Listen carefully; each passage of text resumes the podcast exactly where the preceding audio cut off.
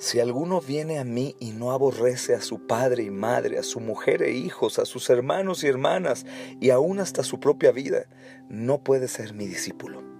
El que no carga su cruz y viene en pos de mí, no puede ser mi discípulo. Lucas capítulo 14, versículo 26 al 27. Amados, el Señor Jesús no se avergüenza ni tiene temor alguno de decirnos a la cara lo peor del doloroso costo de ser cristianos aborrecer a su familia, cargar una cruz, renunciar a nuestros bienes personales. No hay letra pequeña en el pacto de la gracia.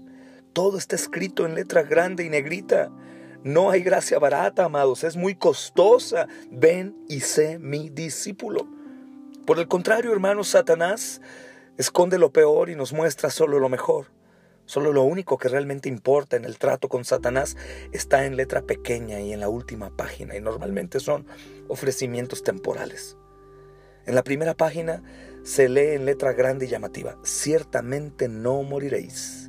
Génesis capítulo 3, versículo 4, es la tentación de Satanás. Y todo esto te daré si postrándote me adoras. Mateo capítulo 4, versículo 9. Son tentaciones de Satán. Sin embargo, hermanos, en la última página y en letra pequeña, tan pequeña que solo se puede leer bajo la lupa de las escrituras, se lee.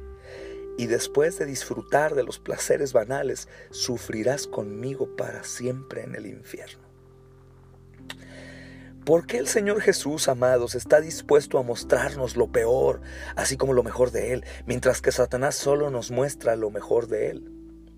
El teólogo Matthew Henry responde, Satanás nos muestra lo mejor que tiene, pero oculta lo peor, porque no puede compensar lo peor con lo mejor. Sin embargo, Cristo lo compensará de manera abundante. Gloria a Dios. El llamado del Señor Jesús no es solo un llamado al sufrimiento y a la abnegación. En primer lugar es la invitación a un banquete. Esto es lo que nos enseña la parábola de Lucas capítulo 14 versículo 16 al 24.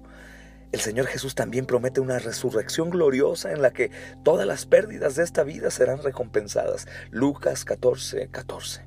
También nos dice que nos ayudará a soportar las pruebas, Lucas 22, 32, y que nos dará el Espíritu Santo, Lucas 11, 13.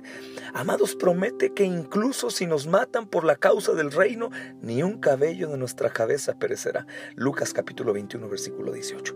Hermanos, esto significa que cuando nos sentamos a calcular los costos de seguir al Señor Jesús, cuando pongamos en balanza lo peor y lo mejor, llegaremos a la conclusión de que Él lo vale. Él es absolutamente digno.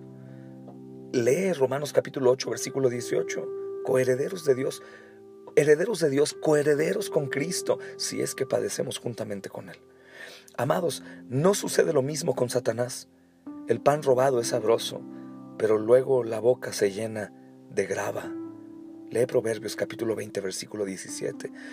Por supuesto que las tentaciones, los ofrecimientos de Satanás parecen ser buenos, pero a largo plazo todos confirmarán que no lo son.